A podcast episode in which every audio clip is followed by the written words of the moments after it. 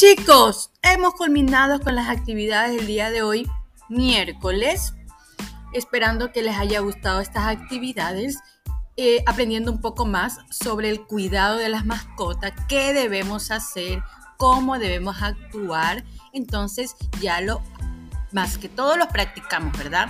Así que chicos, el día de mañana les traemos más actividades.